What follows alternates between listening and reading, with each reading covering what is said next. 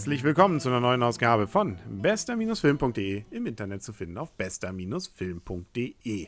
Ich war mal wieder alleine im Kino, habe auch keine Kamera irgendwie jetzt laufen. Das hier ist eine reine Audioversion meiner Kritik zu dem Film Legend auf Tarzan. Der ist nämlich jetzt gerade angelaufen vor kurzem und ich muss ja gestehen, wenn ich daran denke, dass das da irgendwie wieder diese alte Tarzan-Geschichte ist, wie man sie ja schon von Johnny Weissmüller und so weiter kennt, dass ich mir auch gedacht habe, nee, das will ich mir eigentlich nicht angucken. Dann habe ich mich ein bisschen mehr, mehr oder weniger zufällig mit dem Film beschäftigt und dann festgestellt, nee, ist auch irgendwie eine ganz andere Geschichte.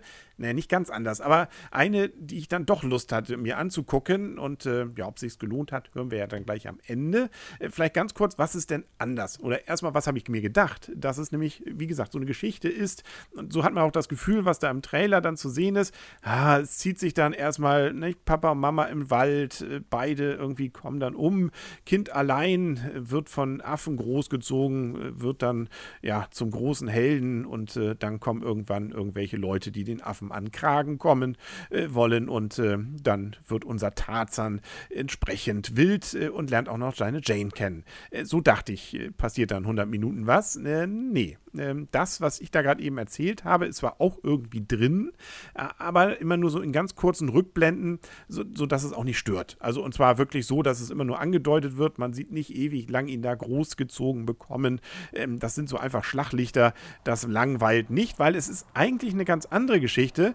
Unser guter Tarzan ist nämlich schon seit vielen Jahren inzwischen wieder in England zurück, gehört ganz normal zur High Society dort als Lord äh, und äh, spricht auch sehr gut äh, Englisch, also bei uns ja dann Deutsch, ist auch mit seiner Jane zusammen, eine sehr taffe Frau. Ähm, und jetzt geht es darum, er muss wieder zurück nach Afrika äh, in Urwald, weil ja, da die Belgier haben nun gerade Kongo da irgendwie da, sind dabei, das irgendwie auszubeuten. Äh, es gibt Gerüchte, dass da vielleicht sogar Sklaven gehalten werden. Äh, und da will er dann sich das Ganze mal angucken. Und ähm, das Ganze ist aber eigentlich eine Falle, weil nämlich ein Böser, und das, was ich hier erzähle, ist übrigens aus den ersten Minuten, also das ist kein Spoiler Spoiler, äh, weil nämlich ein Böser, äh, der dort äh, das Ganze äh, sozusagen unter seinen Fittichen hat für den belgischen König, versuchen muss, irgendwie an Geld zu kommen. Und deswegen macht er da so einen Pakt mit einem, Pakt mit einem König, äh, einem Stammeskönig, der dann ihm da irgendwas verspricht, nämlich dann viel Geld beziehungsweise Diamanten, dafür, dass er ihm Tarzan liefert, äh, weil da ist mal früher was passiert. Aber das will ich jetzt nicht spoilern. lange Rede, kurzer Sinn. Dieser Böse ist übrigens gespielt von ähm, Christopher Walz und der kann das ja immer wieder jedes Mal richtig gut an. Nicht Christopher, Christoph, so viel wenig Zeit muss sein. Christoph Walz hat es gesprochen und gespielt. Äh, man hört ihn auch, ne? schön dieses leicht österreichische, warum das ein Belgier leicht österreichisch spricht, wird jetzt nicht weiter hinterfragt, aber er, er kann das. Also solche Personen, das kann er, glaube ich, wenn er aufwacht nachts, äh, macht er den kurz mal. Nichtsdestotrotz haben wir auch noch Samuel L. Jackson dabei, der spielt dann so einen Kumpel von unserem Tarzan. Ja, und äh, Tarzan selber, äh, der wird gespielt von Alexander Skarsgård äh, und äh, der äh, sieht aus wie gefotoshoppt auf jeden Fall. Und ist natürlich, ja, der hat es eben drauf, äh, was so mit Tieren angeht äh, und überhaupt auch mit den Ureinwohnern dort. Also der kennt sich aus und das sind natürlich die Vorteile, die nachher dann, äh, weil ja unser Böser immer noch den Tarzan haben will, weil er ihn nicht kriegt. Jane ist ja nun auch noch da. Man kann sich so einiges denken, kommt es dann eben hier und da auch mal zu Auseinandersetzungen und, und zu schockierenden, im Rahmen der Geschichte zumindest, zumindest Enthüllungen. Ähm, was machen wir nun draus? Also, es ist auf jeden Fall eine deutlich spannendere, mehr fast schon so eine Superheldengeschichte, ähm, als äh, ich es mir eigentlich erst gedacht habe, sodass man da also sehr gut sich das Ganze wirklich angucken kann. Äh, gegen Ende dreht es allerdings ein bisschen ab. Also optisch ist das Ganze auf jeden Fall sehr schön. Also man dieses Afrika, was da gezeichnet wird, beziehungsweise gezeigt wird und insbesondere auch die Animation der natürlich dann da drin in Massen vorkommenden Affen, beziehungsweise Gorillas, äh, auch sehr schön. Also man hat da kaum das Gefühl, dass da irgendwie was animiert ist, aber äh, es, es wirkt.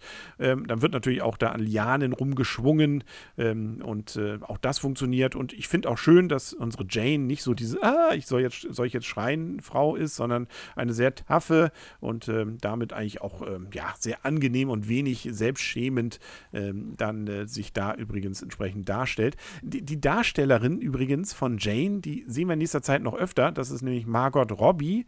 Hm, die kennen wir unter anderem schon so als sehr lassive Dame aus The Wolf of Wall Street. Ist seine Ehefrau, äh, zeitweise zumindest, äh, von dem Hauptdarsteller von Leonardo DiCaprio. Äh, den spielt, die spielt sie. Aber weshalb wir sie vor allem in nächster Zeit noch sehen werden, ist, dass sie nämlich auch bei Suicide Squad dabei ist. Das ist nämlich die mit dem recht engen Höschen, äh, die dort äh, als äh, ja, eben Dame mit äh, knappen Klamotten dann auftritt. Aber ich schweife ab und komme auch schon langsam äh, zur Wertung. Ja, also ja, war unterhaltsam. Also kann ich nicht anders sagen. Wie gesagt, Gott sei Dank nicht das, was ich befürchtet habe.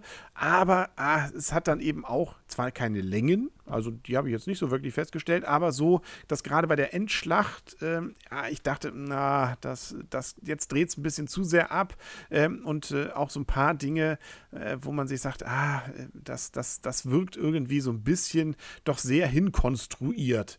Und ähm, das finde ich ein bisschen schade, weil diese Figur des Tarzans, der eigentlich jetzt in England ist und dort wieder ist, der jetzt zurückkommt, das ist schon eigentlich eine tolle Sache und das wird auch toll gespielt hier äh, von unserem gefotoshoppten ähm, Alexander Skarsgård. Aber ähm, ja, da, da, hat man das Gefühl, da wäre noch mehr mit gew dabei gewesen. Zum Beispiel Samuel L. Jackson als sein Kompagnon bleibt so ein bisschen gesichtslos. Hm, also Christoph Walz, klasse, aber ja, also deswegen gibt es von meiner Seite auch nur 6,5 Punkte. Also kann man gucken, 3D ist nett, ne? also wenn er dann da so durch den Wald jongliert, kann man das sehr gut gucken.